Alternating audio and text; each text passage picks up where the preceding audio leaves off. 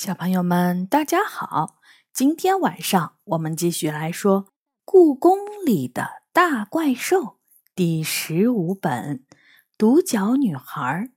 这本书是由常怡写的，中国大百科全书出版社出版。今天我们来说第四章：喜塔尔的骆驼。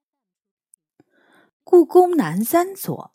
挨近消防站的空地上，有一张乒乓球台，那是故宫里唯一的运动场地。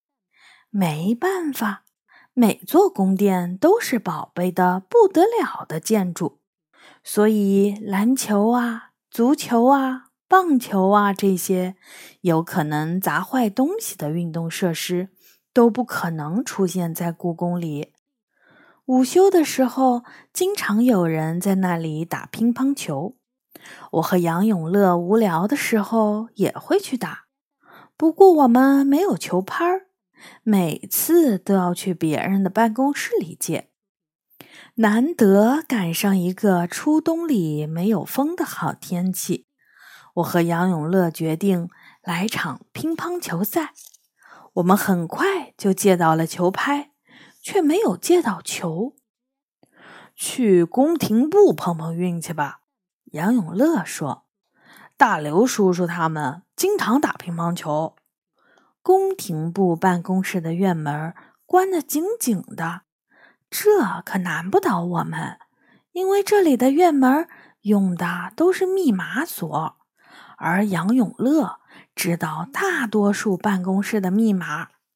门咔的一声打开了，院子里一个人都没有，办公室也看不到人影。大家可能去仓库了，我猜到。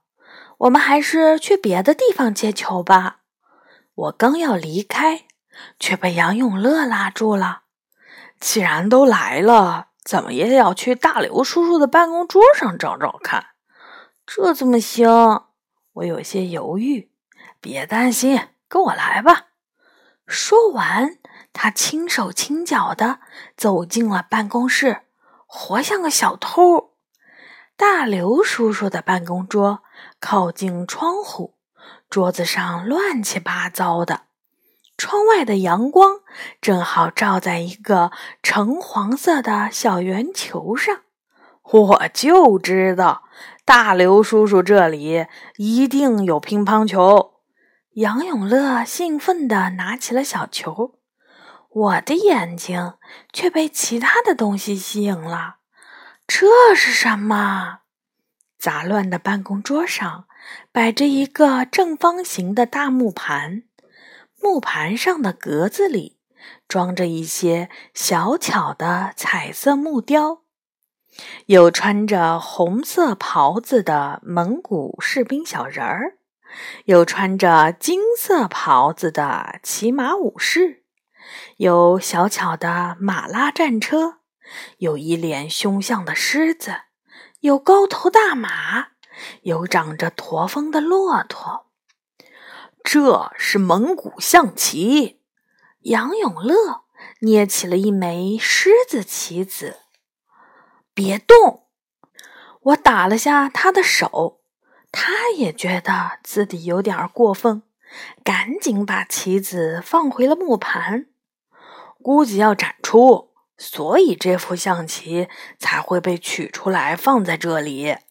杨永乐说：“我还是第一次听说蒙古象棋。”我瞪大眼睛看着这些雕刻精致的棋子。无论是中国象棋还是国际象棋的棋子，都没有这些棋子好看。蒙古象棋是世界上最古老的棋类之一。我看过的一本书上说，早在契丹王朝的时候，人们就开始玩蒙古象棋了。蒙古象棋在清朝皇宫里很流行。听说道光皇帝就特别喜欢和蒙古族的大臣们下蒙古象棋。你会玩吗？我问杨永乐，他摇了摇头。我没学过，听说玩法和国际象棋有点相似。不过现在故宫里应该没人会玩了。走吧，我们去打乒乓球。等等，我叫住他。你看，这里好像少了一颗棋子。木盘中有一个格子是空着的，格子勾勒出了一只骆驼的轮廓，可能是送去修复了。杨永乐催促我说。走吧，要不一会儿乒乓球台被别人占了，又要等上半天。我点点头，跟在他后面走出了宫廷部的小院儿。从大刘叔叔那里拿来的乒乓球特别好用，弹得高，飞得稳，打在球拍上砰砰作响。好球，真是好球！杨永乐兴冲冲地说：“我俩的比赛越来越激烈，一个球居然打了十多个回合，都分不出谁输谁赢。”杨永乐兴奋得满脸通红，我也满头是汗，都在想这个球上赢了对方。夕阳正在下沉，一切都被笼罩在橙黄色的光线里。乒乓球台、球拍，就连脚下的地面都变成了橙黄色，而那颗本来就是橙黄色的乒乓球，颜色变得格外鲜艳。杨永乐一个大力扣杀，乒乓球弹到桌面上的一瞬间，就像被打爆了一样，突然炸开了。黄色的细沙从里面喷涌而出，像瀑布一样从桌面上刷刷流到地面上。不一会儿，我们脚下的石砖地就被沙子覆盖了，乒乓球台陷在了软绵绵的沙子里。周围的宫殿呐，消防站呐，停车场啊。这一切都在沙子滚出来的瞬间忽然消失了。我和杨永乐吃惊地发现，我们已经不在故宫里了。我们的四周变成了一片望不到边际的黄色沙漠，红色的太阳让天空变成了玫瑰色，脚下的沙子被阳光晒得滚烫。这是怎么回事儿？杨永乐的嘴巴张得老大。难道那个乒乓球有魔法？我呆呆的看着四周，说：“乒乓球有魔法？这也太夸张了吧！”杨永乐忽然把脸扭向一边，看，有什么东西过来了？什么东西？我紧张的问。好像，好像是一只骆驼。骆驼，我顺着他指的方向看去，远远的沙丘上真的有一个小小的骆驼身影，正摇摇晃晃的朝我们的方向走来。一阵热乎乎的风吹过，传来了清脆的叮铃叮铃声。不用猜，我也知道。那是骆驼脖子上的驼铃发出的声音，这是幻觉吗？我揉了揉眼睛，但无论怎么揉，眼前仍然是沙漠和孤零零的骆驼的身影。不知道啊。杨永乐望着那只骆驼说：“你不觉得奇怪吗？这么大的沙漠里，怎么只有一只骆驼？”电视里播放的穿越沙漠的场景中，商人们都会带着几十只骆驼组成的驼队呀。也许是只野骆驼，我猜。野骆驼怎么会有驼铃？它肯定是有主人的。没准儿是它和驼队走散了，或者主人死在沙漠里了。听他这么一说。我起了一身鸡皮疙瘩，它的主人不会是渴死了吧？有可能。杨永乐面无表情地说：“也可能是遭遇了强盗。阿里巴巴与四十大盗里不是写了吗？沙漠里经常会有抢劫商队的强盗。失去主人的骆驼会怎么样呢？”我问。“时间久了，肯定会在沙漠里渴死或者是饿死。但听说也有特别聪明的骆驼。”可以穿越沙漠，找到回家的路。我开始可怜那只骆驼了。我们过去看看它吧。杨永乐点了点头。我们刚准备迎着骆驼走过去，却听到了更奇怪的声音。不知道是从哪个方向传来了狮子愤怒的吼声，声音似乎离我们很远。在狮吼声中，还夹杂着人声和叮叮当当兵器碰撞的声音。我们立刻停住了脚步。发生什么事情了？不会是你说的强盗们追来了吧？我恐惧地看着沙漠深处。运气不会那么差吧？杨永乐说：“我觉得头有点晕。”可能是中暑了。说着，他在我面前慢慢的倒了下来。我蹲到他身边，也突然感觉到一阵晕眩。在我模糊的视线里，骆驼变成了消防站的侧门，一望无际的沙漠无声无息的消失了。乒乓球台上。橙黄色的乒乓球跳得老高，一下子打到了我的鼻子上。哎呦！我仿佛突然从梦中醒来，睁开了眼睛。杨永乐坐了起来，使劲儿眨了眨眼睛。结束了？我们看到的只是幻觉吗？我问他。杨永乐摇摇头，不知道。不过，就算是幻觉。也不能这么结束吧？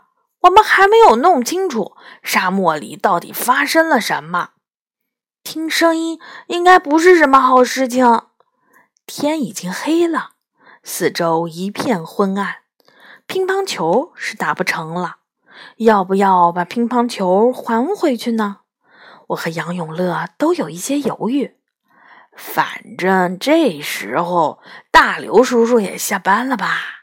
杨永乐说：“我们等他上班后再把球还给他吧。我们知道，这样一直拿着别人的东西，连招呼都不打是不对的。但是在把乒乓球的秘密弄清楚之前，我们谁也不想把它还回去。”第二天是星期六，我一大早就跑到了乒乓球台前。发现杨永乐站在那里发呆，哈！原来我们的心情是一样的呀。沙漠中传来了奇怪的厮杀声，就像一部没有放完的电影，让人忍不住想知道下面还会发生什么。再试一次怎么样？杨永乐提议，我立刻点了点头。我们并不确定怎样才能让乒乓球的魔法重现，只能一个劲儿的打，等着那片沙漠自己冒出来。所以，我们很小心的挥动着球拍，就怕还没有等到沙漠出来，球就中断了。不知道打了多少个回合，乒乓球又“噗”的一声炸开了。黄色的沙子包围了一切。不一会儿，我们脚下的石砖变成了滚热的沙子，那片无边的沙漠再次出现在了我们眼前。这次，骆驼离我们近了一些，驼铃声更加清晰了。很快，我们就又听到了狮子的吼声和兵器的碰撞声。顺着声音传来的方向，我们看到远处的沙漠中扬起了橙色的烟雾，那里应该就是战场。杨永乐大声叫道：“我们去看看吧。太远了，我摇摇头。别忘了，我们在沙漠里，没有带水和食物，万一回不来，会没命的。耳边的驼铃声渐渐大了起来。我眯着眼睛看过去，不知道什么时候，骆驼已经跑到了我们面前。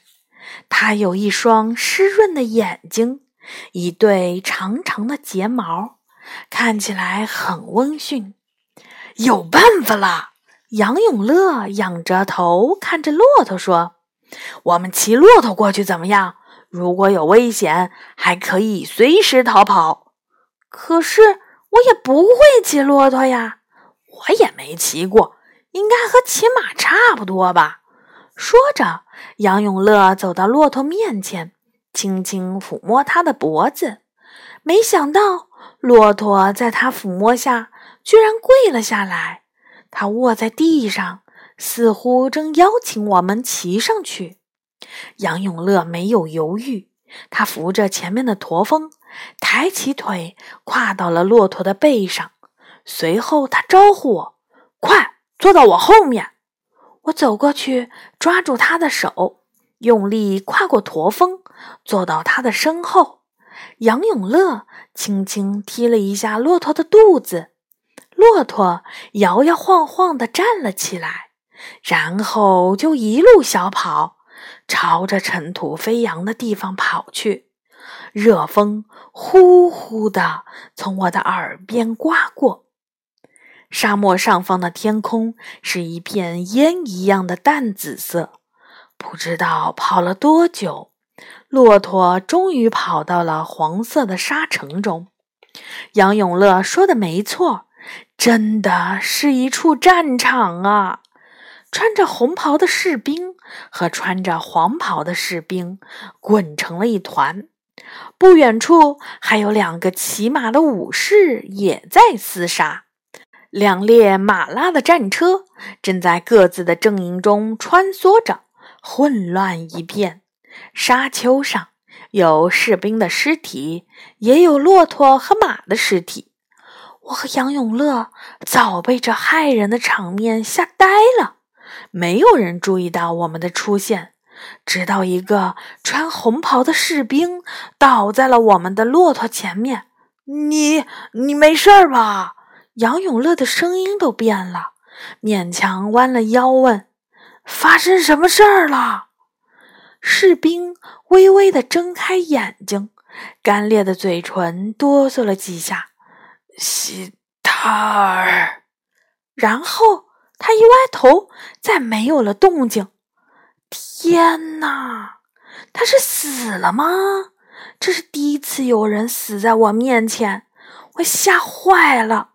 浑身颤抖的，如风中的树叶。快，快离开这里！我尖叫道，催促杨永乐。杨永乐也被吓破了胆，他使劲儿提了一下骆驼的肚子，骆驼就飞快地跑了起来。然而，身穿黄色袍子的士兵们发现了我们，他们紧紧追在我们身后。手里的武器闪闪发亮，糟糕，要没命了！我的后背冒起了一股寒气。不知道跑了多久，骆驼忽然一下被身后追上来的骑兵刺中了，他倒了下来，喘着粗气儿。我和杨永乐也摔在了沙子上。就在那一刹那间。我们身下的沙漠忽然像大海退潮一样消退，风声瞬间止住了，四下里让人难以置信的安静了下来。与此同时，我和杨永乐又一次失去了知觉。在睁开眼睛时，我和杨永乐都躺在乒乓球台的旁边。橙黄色的乒乓球不见了，我们身边却多了一枚木刻的骆驼棋子。杨永乐拿起了那枚骆驼棋子，仔细打量。怎么看起来这么眼熟啊？这不会就是咱们刚才骑的那匹骆驼吧？就是那匹骆驼呀！你看它身上还有被剑刺中的痕迹呢。我认出来了，他不就是蒙古象棋中少的那枚棋子吗？还真是。杨永乐也想起来了，怪不得我在沙漠里就觉得他眼熟，他怎么会出现在这里呢？我仔细想了想，那个乒乓球会不会就是他变的？他有这个本事吗？杨永乐捏着骆驼棋子，把它举在了阳光下照了照，骆驼棋子一动不动。和一枚普通的木头棋子儿没什么两样。无论是不是他变的，我们最好都赶紧把他送回去。我站起来说：“要是被发现了，他们会以为是我们偷走玩的。”你说的对，杨永乐一下子跳起来，必须在有人发现前把他送回去。我们跑到宫廷部的办公室。今天是周六，没人上班。大刘叔叔的办公桌上，那副蒙古象棋保持着昨天的样子，安静地摆在桌面上。杨永乐小心翼翼地把骆驼棋子放回木盘，果然，骆驼棋子放在空格子里，大小正合适。走吧，我催促他。等等，小雨，你看，这些不就是我们看到的在沙漠里的士兵吗？他指着木盘上的棋子。我走到桌子前，看着红袍士兵和黄袍士兵的棋子。真的，他们和我们在沙漠里看到的士兵一模一样。但是我还是有点想不明白。那个死去的士兵所说的“喜塔尔”又是什么意思呢？不知道，不过我应该能查到。离开宫廷部后，我回到妈妈的办公室补觉。可能是因为在沙漠里跑累了，这一觉我睡得特别的香甜，一直睡到中午，我才迷迷糊糊的醒来。我还没钻出被窝，杨永乐就急匆匆地闯了进来。小雨，我查到了喜塔尔的意思了。他的脸上挂着得意的微笑。什么意思？我一下子清醒了。喜塔尔在蒙古语里就是蒙古象棋的意思。难道我们闯进的沙漠？我们闯进的沙漠。就是蒙古象棋的棋盘呐！好的，小朋友们，这一章呢就结束了。下一次我们会来说第五章“天生冤家”。小朋友们，晚安。